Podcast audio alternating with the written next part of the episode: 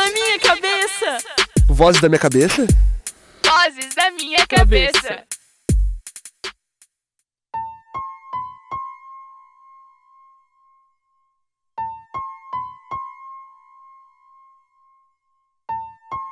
Coloquei todas as roupas em uma mala.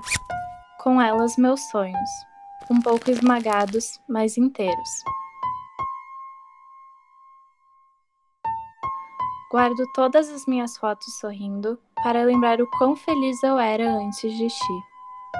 Deixo um cantinho para escova de dente, perfume preferido e meu coração. Aquele que você tanto tentou fazer com que parasse de bater. E que hoje enfim vibra intensamente e se sente finalmente vivo.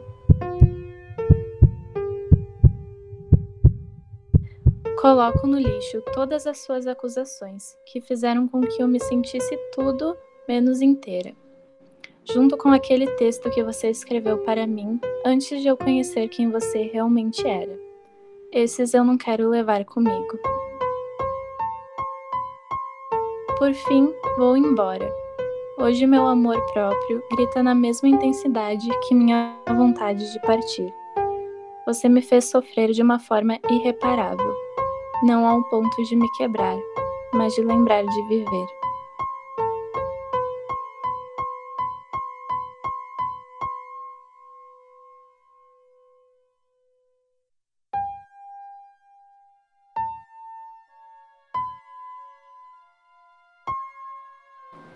Então, gente, para seguir essa ideia do CETEC Tales, que a gente traz aqui as escritas dos alunos uh, produzindo o CETEC para o podcast, a gente vai então entrevistar a pessoa que escreveu esse poema que vocês acabaram de escutar e também escreveu o que vocês vão escutar daqui a pouquinho, que é a Luísa, já participou aqui com nós de outro programa. Uh, te apresenta aí rapidinho, fala quem tu é, só para as pessoas relembrarem. Uh, oi, gente, aqui é a Luísa, eu sou do terceiro ano de CETEC.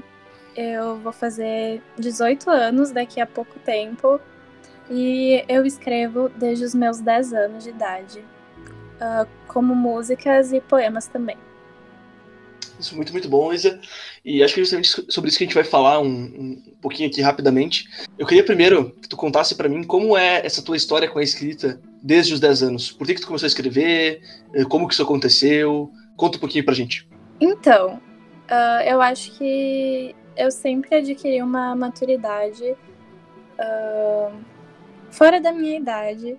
E a forma de eu me expressar sempre foi pela escrita por conta de eu não senti uma conexão com as outras pessoas ainda. Eu faço terapia e minha psicóloga sempre brincava que os meus amigos estavam lá na faculdade enquanto estava na escola. Então, uma forma de eu mesma tentar entender o que eu tô passando e o que eu sinto é realmente escrevendo.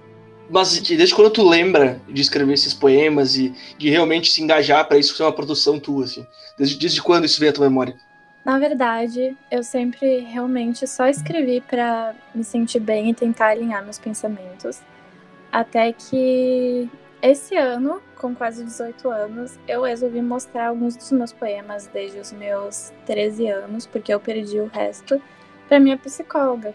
E aí ela falou: Cara, é realmente muito bom. Tu deveria começar a colocar no papel, quem sabe fazer um livro, mostrar para as pessoas. E foi aí que eu realmente comecei a mostrar a minha visão de mundo, através dos poemas.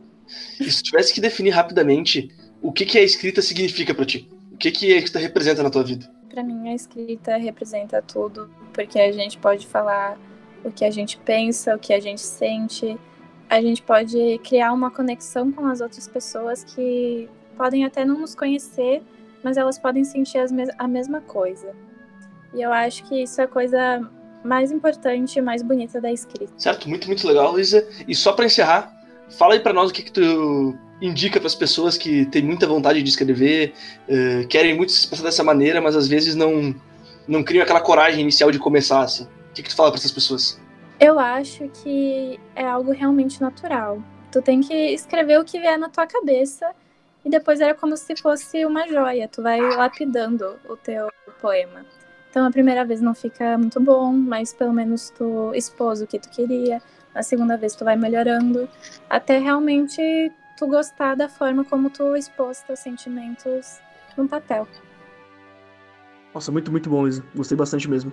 Espero que todos vocês, escutando aí, gostem dos escritos da Luísa, que toque vocês assim como tocou a gente na hora da gravação. Foi preparado de uma forma muito especial. E que possa passar essa mensagem, como ela mesma disse, de tocar as pessoas e servir como uma forma de se comunicar. É isso aí, gente. Até a próxima. Tchau, tchau.